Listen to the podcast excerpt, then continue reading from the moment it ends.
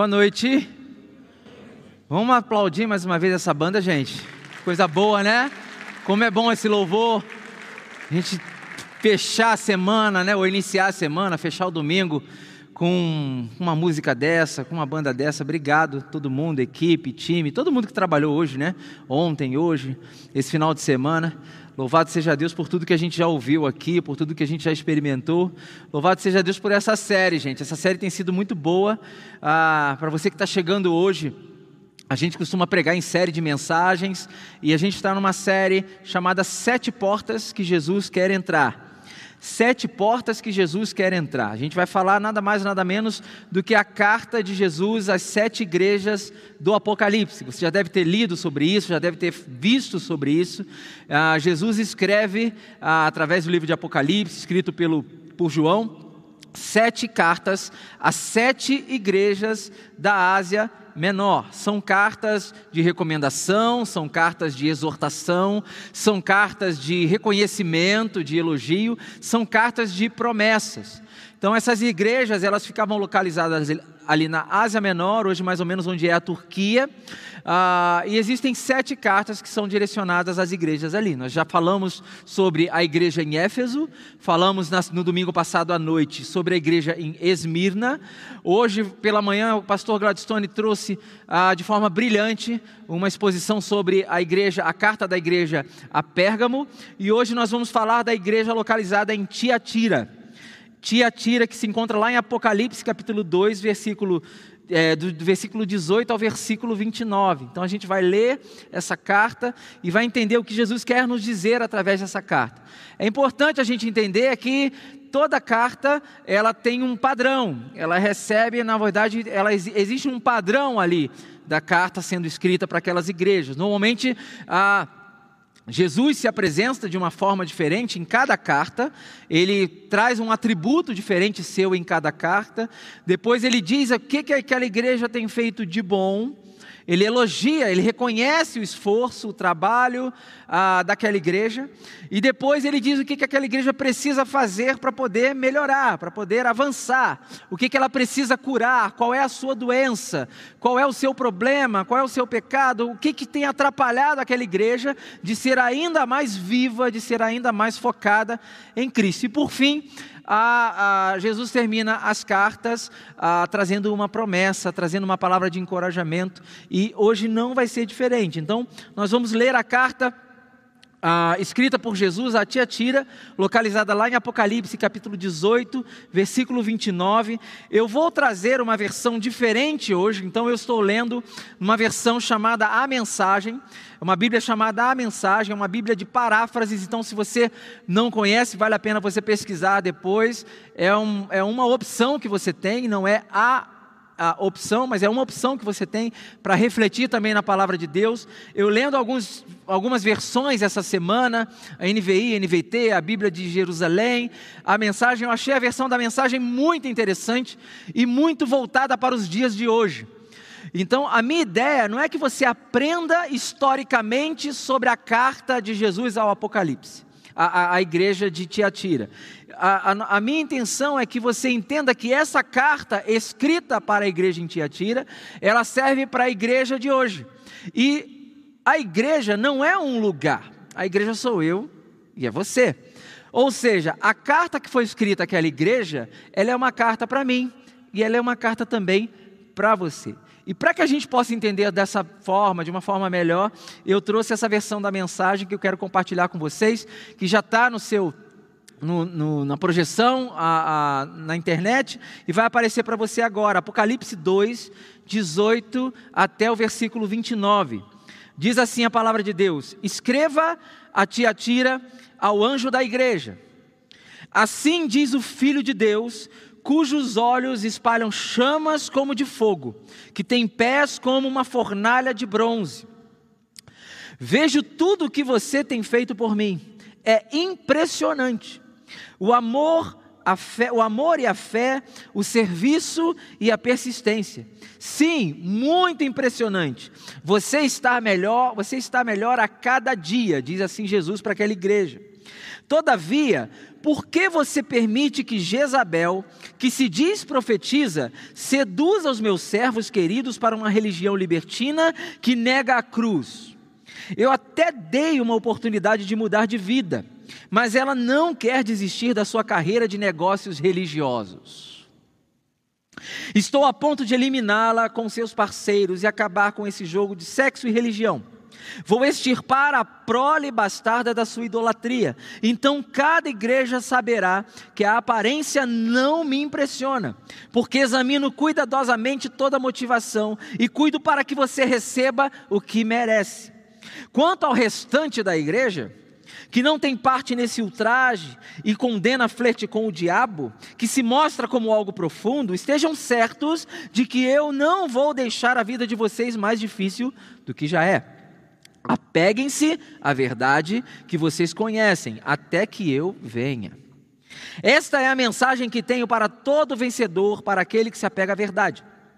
Recusando-se a desistir, vocês vão governar as nações. O rei pastor de vocês governa com firmeza de um cetro de ferro, e a resistência das nações será frágil como um vaso de barro. Esse foi o dom que meu Pai me deu e que passo a vocês, e com ele a estrela da manhã. Seus ouvidos estão abertos? Então ouça. Ouça as palavras do vento, o Espírito soprando através das igrejas. Amém? A minha pergunta para você nessa noite é a mesma que a gente acabou de ler. Seus ouvidos estão abertos? Os seus ouvidos estão abertos? Eu espero que os nossos ouvidos estejam abertos hoje à noite para ouvir aquilo que Deus tem para a gente e que você saia daqui realmente encorajado através dessa carta escrita ah, por Jesus em Apocalipse para a igreja em Tiatira. Eu quero falar um pouquinho sobre a cidade de Tiatira e eu vou explicar um pouquinho do porquê que essa carta é escrita dessa forma, por que Jesus se apresenta dessa forma, mas eu quero falar um pouquinho da cidade, para a gente poder entender a igreja e para a gente poder entender a carta, a gente precisa entender a cidade, o contexto. Tiatira era uma cidade voltada ali para o setor artesanal, na área de tecidos, tá? E era uma área também voltada para o setor metalúrgico. Era muito comum a fabricação ali, o, o forjar do bronze os metais, eram, era, era, algo, era algo comum ali naquela cidade. E essa é uma das razões pelas quais Jesus se apresenta como aquele que tem olhos de chamas de fogo. É interessante como Jesus tinha capacidade de se contextualizar, de entender o seu contexto, a sua a cidade, o local, e se familiarizar com aquela região. Então, cada carta tem um porquê. E ele se apresenta como aquele que tem olhos de chamas de fogo, como de fogo, que tem pés como uma fornalha de bronze, justamente porque ele estava falando a linguagem daquela cidade. Ele estava tentando dizer quem ele era, o quão poderoso ele era, o quão soberano ele era, o quão onipotente ele era, o quão onisciente ele era, tentando contextualizar, tentando fazer-se entender por conta do contexto daquela cidade. Era uma, uma, cidade artesanal, era uma cidade que trabalhava muito essa questão da metalúrgica, muita questão do metal, muita questão do bronze. Era uma cidade que, por conta disso, havia muito comércio. E lá existiam muitas associações comerciais.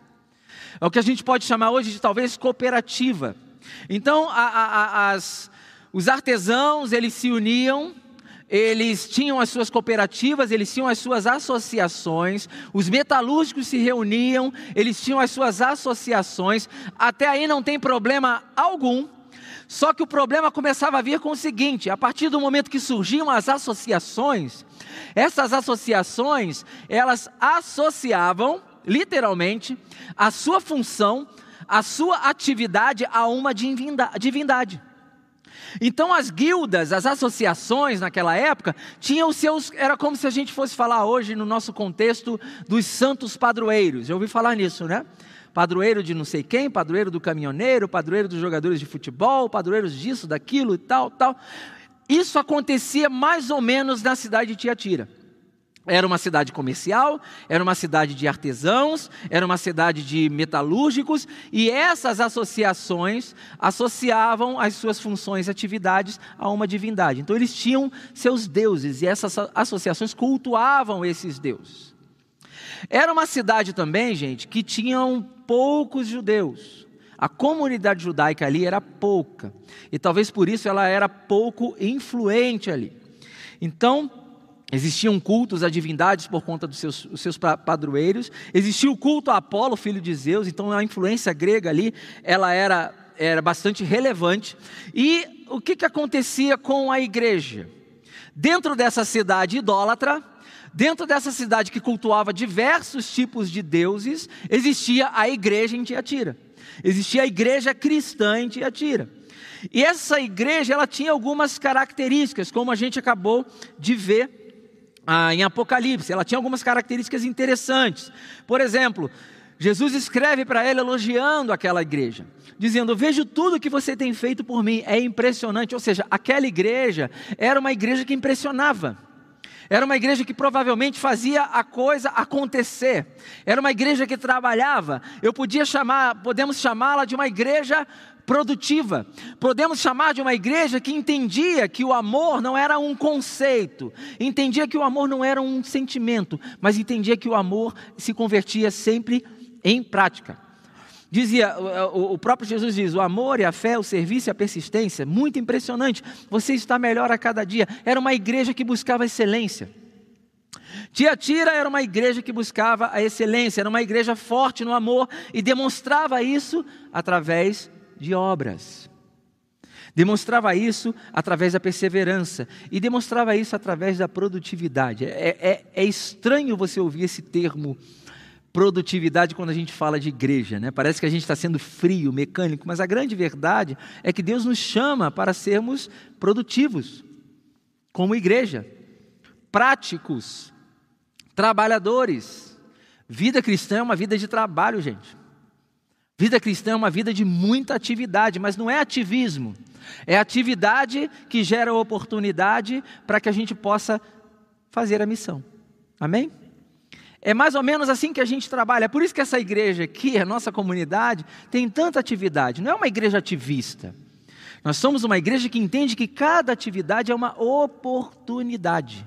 Quando você vê Target, quando você vê farol, quando você vê o outlet, quando você vê o restaurante, quando você vê, você vê o projeto Gente Grande, quando você vê um musical de Natal, uma forma meio equivocada de, de enxergar isso é: ah, essa igreja tem muita atividade, é muita coisa para fazer, se esquece do principal. Essa é uma forma.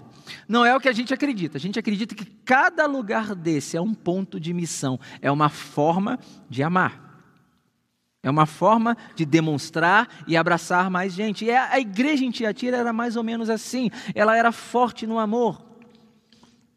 Ela demonstrava isso através das obras. Só que, como todas as cartas, a igreja também tinha os seus problemas. Não existe igreja perfeita. A igreja tinha os seus problemas. E qual era o maior problema daquela igreja, segundo o que a gente acabou de ler? Aquela igreja, ela tolerava aquilo que chamamos de heresia. E ela tolerava aquilo que chamamos de falsos ensinamentos. Ensinamentos equivocados acerca do cristianismo, ensinamentos equivocados acerca da fé, acerca do reino, acerca da pessoa de Jesus, acerca do evangelho, falsos ensinamentos, heresias, coisas que não combinavam com Jesus. Aquela igreja, infelizmente, ela acabava tolerando. É como se mais ou menos aquela igreja, em algum momento, abrisse mão de algumas coisas que eram valor do reino, para poder talvez se agradar, para poder talvez se aproximar, se aliar às associações que existiam naquela época, para talvez fazer média, para ficar bem na fita, por algumas razões, aquela igreja, infelizmente, ela tolerava aquilo que chamamos de heresia e falsos ensinamentos. E por isso, por conta disso, eu quero trazer para vocês a, a, a doença daquela igreja, que talvez pode, possa ser a minha doença e a sua doença. Se por um lado aquela igreja era uma igreja que amava, que fazia coisas impressionantes, por outro lado, aquela igreja passava por alguns obstáculos que impediam aquela igreja de amar mais. Alguma coisa impedia aquela igreja de amar mais. Eu quero trazer nessa noite aqui quais são os inimigos de uma igreja que ama. O que pode nos impedir de amar mais? O que pode impedir você de amar mais? Quais são os inimigos do amor com A maiúsculo? Quais são os inimigos do amor? Que não é um sentimento, que não é apenas um conceito, mas é uma pessoa, é um mandamento. Quais são os inimigos de uma igreja que ama? Eu queria trazer aqui quatro coisas, quatro obstáculos, quatro inimigos que podem nos atrapalhar de amar cada vez mais. O primeiro inimigo, gente, de uma igreja que ama são os ensinos que negam a cruz. Todo ensinamento que nega a cruz pode ser um obstáculo para que você ame mais. Olha o que diz aqui o texto de Apocalipse. Todavia, todavia, você permite que Jezabel, que se diz profetiza, seduza meus servos queridos para uma religião libertina que nega a cruz. Muito cuidado com todo e qualquer ensinamento que se diz cristão evangélico, mas que nega a cruz. Muito cuidado com todo ensinamento cristão que se diz cristão, cristão, que coloca você no centro do universo, você no centro da razão de tudo. Muito cuidado com os ensinamentos cristãos que nega a presença da cruz na tua vida. E muito cuidado com aqueles ensinamentos que não só negam a cruz, mas às vezes enfeitam a cruz para ela ficar mais agradável para você e para mim. Tem muito ensinamento, gente, que tenta mostrar a cruz como algo fofinho, o evangelho como algo bonitinho. E, gente, para a igreja desfrutar o que desfruta hoje, um relacionamento com Deus, um relacionamento com o Senhor Jesus, genuíno, para isso acontecer, teve que haver lá atrás morte. Há 2020 anos atrás, Jesus se entregou naquela cruz e por conta dele ter se entregado naquela cruz, morrido, ressuscitado, aí sim nós temos livre acesso a ele, nós temos a vida eterna. Amém? Se a gente esquecer isso, eu adoro aquela música que a gente que assim, a gente não canta mais, ela é um pouco antiga, é de um cara chamado Matt Redman, que a gente canta aqui em português, é Nada Além do Sangue. Quantos aqui conhecem essa música? Nada Além do Sangue. Eu acho essa letra incrível. Tua cruz mostra a tua graça, fala do amor do Pai que prepara para nós um caminho para Ele. E podemos nos achegar por conta do sangue que nos lava do pecado, que nos traz transformação. E aí ele diz: nada além do sangue, nada além do sangue. Não aceite nenhum evangelho que tente oferecer a você algo além do sangue de Cristo algo além do sangue de Cristo. Ensinos que negam a cruz, a presença da cruz, da cruz vazia, pode ser um obstáculo para que você ame mais. Efésios capítulo 4, versículo 14 diz o seguinte: O propósito é que não sejamos mais como crianças, levados de um lado para o outro pelas ondas, nem jogados para cá e para lá por todo vento de doutrina e pela astúcia e esperteza de homens que induzem ao erro. Gente, falsos ensinamentos, falso evangelho, falsos profetas, isso não acontece de hoje, sempre aconteceu, sempre teve gente querendo se apropriar da mensagem do evangelho para ganhar coisas. Mas a Bíblia nos instrui a entendermos e a discernirmos quais são os ensinamentos. É fácil você perceber. Todo e qualquer ensinamento que coloca você no centro, todo e qualquer ensinamento que tira Jesus, que tira a cruz, você pode ficar de orelha em pé, porque isso vai ser um empecilho para que você possa amar mais. E esse era o empecilho, talvez, daquele momento, através da figura de Jezabel, que era considerada ali uma profetisa, é uma figura ali, é, não era uma figura literal, ele está fazendo uma referência a Jezabel do Antigo Testamento. Mas o conceito de pessoas que desviam a atenção do verdadeiro ensino, ela era uma profetisa, mas estava promovendo um evangelho equivocado, um ensino errado. Talvez um evangelho da autossuficiência. A gente tem visto muito isso hoje em dia. O evangelho da autossuficiência. O evangelho que faz você entender que você pode, você consegue, é isso e aquilo, e é com você, é você, é você, é você, é você. Só que o que a gente acredita é que não é você. A gente acredita é que apesar de você, é apesar de mim, o verdadeiro evangelho nos reveste de graça e de misericórdia, e Deus começa a trabalhar na gente apesar da gente. Não é por minha causa e nem por sua causa, é por causa dele, não é pelo que você vai fazer, é pelo que ele fez. Amém? Foi ele que fez. Então, vamos deixar de lado o evangelho da autossuficiência, os falsos ensinamentos, o evangelho do atalho.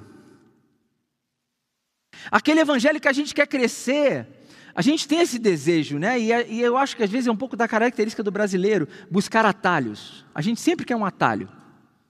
A gente adora furar uma fila. Acho engraçado que primeiro a gente adora uma fila. Você passa na rua, você vê uma fila, você quer saber o que, que é. Segunda coisa, a gente adora coisa de graça. Já reparou isso? Adora coisa de graça que está dando ali? Giló. Eu não gosto de giló, mas eu vou lá, é de graça. Não é à toa que a gente fala, né? Que de graça até injeção na testa. E terceira coisa, a gente é meio contraditório, porque a gente adora fila, mas também a gente adora furar a fila, né? Então a gente vai atrás de uma fila para poder furar. Porque a gente tem muita cultura do atalho, de crescer rápido, de ganhar dinheiro rápido, de fazer as coisas rápido. E a gente traz isso para o ambiente espiritual, gente. Tem gente querendo crescer espiritualmente rápido. Tem gente querendo chegar a Deus mais rápido. Tem gente querendo resolver os seus problemas de forma rápida. Tem gente querendo atalho, e por isso que é, é tanta gente querendo atalho que os falsos ensinamentos, eles se derramam sobre essas pessoas. E isso pode ser um inimigo. Um inimigo para você amar mais. Segunda coisa que pode atrapalhar você de amar mais são os relacionamentos por interesse. É quando a gente começa a se relacionar com Jesus por interesse. Jesus escreveu a Jezabel: Eu até lhe dei uma oportunidade de mudar de vida, mas ela não quer desistir da sua carreira de negócios religiosos. Religião para muita gente virou negócio. Tem gente que barganha com Deus. Tem gente que não ora conversando com Deus. Tem gente que ora como se estivesse chegando num balcão de pedidos. Tem gente que segue a Deus porque acha que vai ganhar algo. Tem gente que não quer relacionamento. Tem gente que acha que Deus é gênio da lâmpada. Eu vou lá e peço, faço três pedidos. E aí a gente começa um relacionamento de barganha. A gente vai atrás da bênção de Deus e não do Deus da bênção. Isso pode ser um inimigo para você, um relacionamento por interesse. O terceiro obstáculo para você amar mais é a idolatria. Toda vez que você substitui Jesus por algo, toda vez que você acha que Jesus não é suficiente para você, toda vez que você desiste de Cristo e tenta resolver as coisas por si mesmo, toda vez que você acha que começa, pode ser Deus da sua própria vida. Idolatria. A idolatria ali estava atrapalhando aquela igreja de amar mais. Estava se associando a coisas erradas. Olha isso. Estou a ponto de eliminá-la com seus parceiros e acabar com esse jogo de sexo e religião. Vou extirpar a prole bastarda da sua idolatria. É impressionante que nos Dez Mandamentos, Deus gasta alguns versículos sobre idolatria. Não matarás, não roubarás, não cobiçarás a mulher do próximo, tal, tal, tal, tal, tal. É um trecho só. Quando entra a questão da idolatria, seis, cinco versículos para falar de idolatria, porque Deus odeia ser colocado de lado. Isso pode ser um obstáculo para amarmos mais. E a quarta coisa é você fazer as coisas com a motivação errada. Motivação errada pode ser um inimigo do seu amor verdadeiro.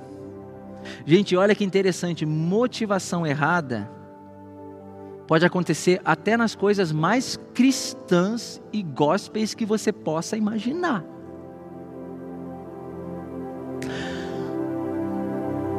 Orar pode ser, olha que coisa interessante. Orar pode ser um pecado, se a motivação da tua oração for outra. Ler a Bíblia pode ser algo errado se a tua motivação de ler isso aqui é se sentir melhor do que o outro. Já parou para pensar nisso?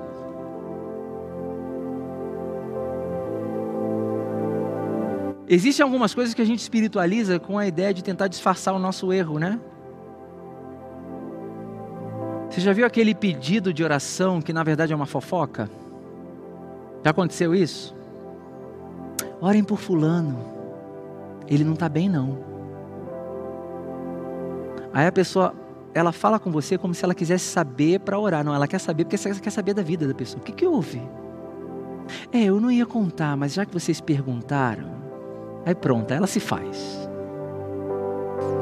É a fofoca de pedido de oração. Gente, não adianta, às vezes, a gente fazer a coisa certa, mas com a motivação errada. A coisa certa com a motivação errada é coisa errada. Os fariseus iam para a esquina orar, eles foram criticados por Jesus.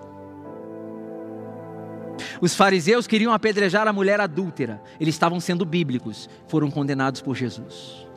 A coisa certa com a motivação errada é coisa errada. A gente precisa revisitar a motivação, a real motivação pela qual a gente faz as coisas. Porque isso pode ser um obstáculo para a gente amar. Samuel, aliás, Saul, no livro de Samuel, ele foi orientado a não retirar os bens e os pertences e as gorduras e os animais quando ele invadiu os amalequitas. E ele mesmo assim fez. E quando ele fez, ele deu uma desculpa para Deus. Ele falou que ele pegou tudo aquilo ali para poder adorar a Deus. Deus virou para ele e falou assim: Cara, eu só queria a tua obediência, eu não queria o teu sacrifício. Você fez uma coisa que teoricamente era certa, mas você fez com uma motivação errada. Mas não para por aí. Qual é o remédio disso tudo? Eu queria terminar com essas quatro coisas. O que, que a gente pode fazer para resolver isso? Para resolver esses, essas tentações de buscarmos atalhos e essa coisa da motivação. O que, que a gente pode fazer? Qual é o remédio para isso? Qual é o remédio para que a gente possa curar aquilo que precisa ser curado, para que a gente possa amar mais? E eu queria deixar quatro orientações aqui para você nessa noite. A primeira é resgate aquilo que você já sabe.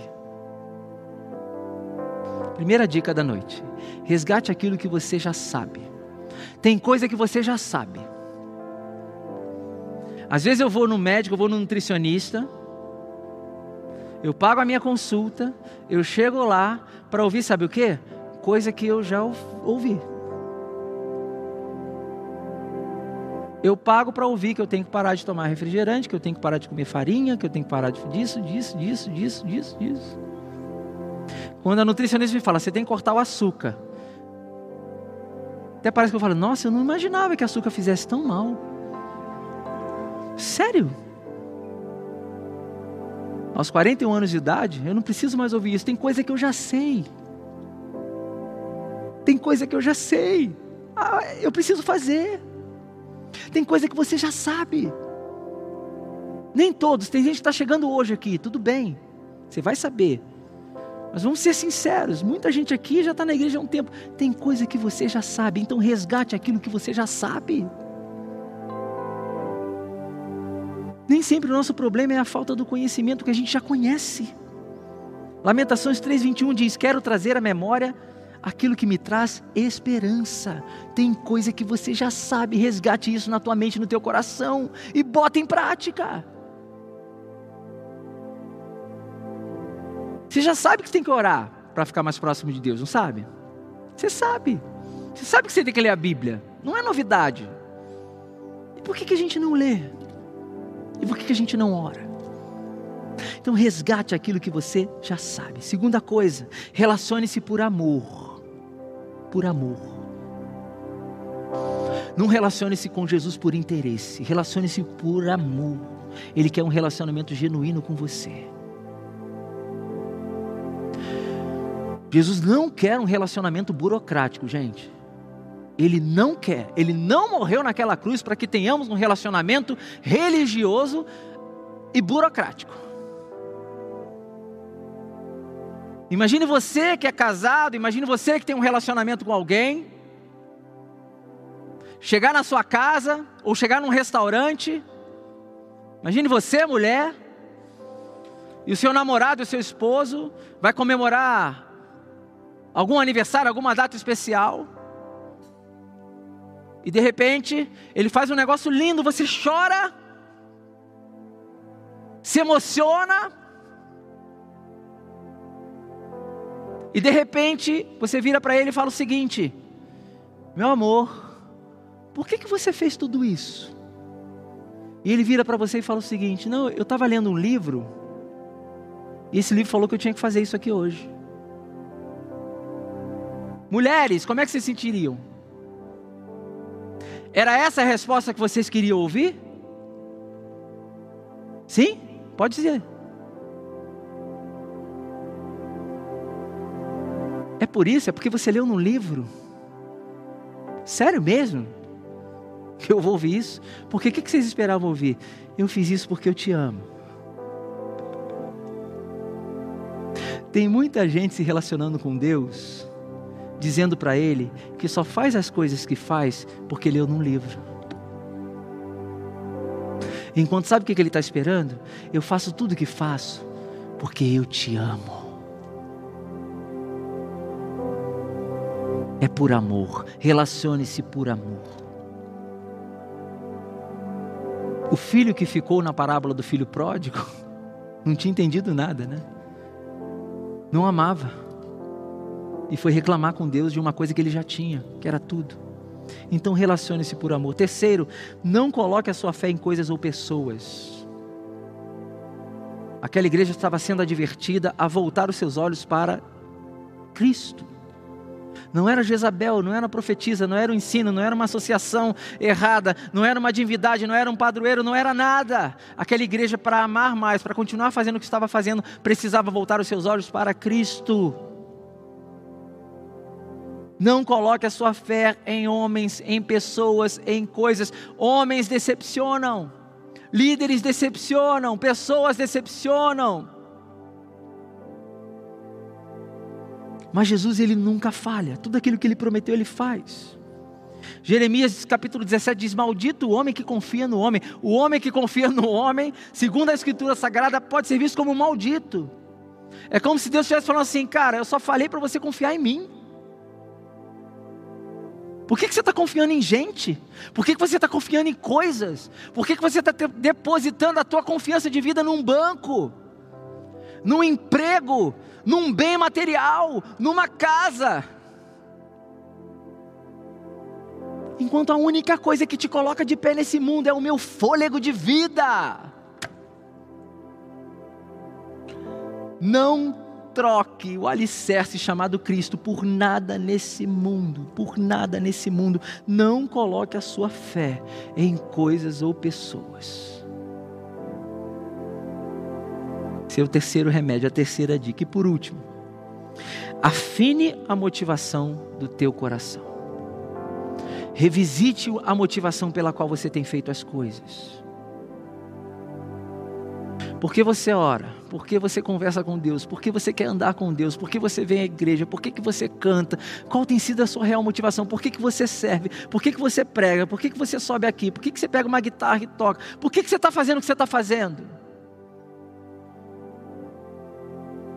Motivação correta. Motivação correta, porque Deus não se impressiona com performance. Deus não se impressiona com a forma com a qual eu prego, com a forma com a qual o, Rodrigo toca, com a, com a Sara canta. Ele não se impressiona com isso, não. Tem coisa no céu muito melhor. Se a questão é performance, o céu tá lindo, gente. Tá lindo. Amém? E tá lindo lá, tá perfeito. No céu tem perfeição. Ele não se impressiona com a nossa performance. Eu já falei aqui, né? Às vezes a gente vai orar para Deus, a gente quer ensinar a Bíblia para Deus, né? Já reparou isso? Porque como diz na tua palavra, Senhor, fico imaginando às vezes Deus falando, puxa, não tinha lembrado disso. Que bom que você sabe. Olha o capítulo todo de Romanos 12, ele sabe. Uau! Deus não se pressiona com a nossa performance, Ele não age de acordo com a nossa habilidade, Ele vai agir de acordo com a nossa disponibilidade. Então ajuste afina, e afine a motivação do teu coração. É de dentro para fora. Afine a motivação do teu coração. Para a gente fechar. O que me alegra ao ler uma carta como essa segundo o olhar da nossa igreja, da graça, que tudo é Cristo, é que essa não é uma carta para te condenar e para me condenar. Essa é uma carta de oportunidade, uma carta de uma chance. É uma carta que Jesus está escrevendo, dando uma chance, uma oportunidade. E Ele quer dar essa oportunidade para mim e para você hoje. Não é uma carta para te julgar, não é uma carta para te condenar, é uma carta para te chamar de volta. Cada carta dessa eu vejo como uma chance. E a carta de Tiatira, eu vejo uma chance de Jesus dando, sendo dada a nós, para que a gente mude, número um, para que a gente volte e para que a gente recomece com a motivação certa. Eu vou repetir. Hoje essa carta ela está sendo entregue a você, entregue a mim, não para te condenar, não para te julgar, mas para que você tenha uma nova chance, chance de mudar, chance de voltar e chance de recomeçar com a motivação certa. Que essa palavra entre no teu coração e que Deus abençoe a nossa vida hoje. Amém.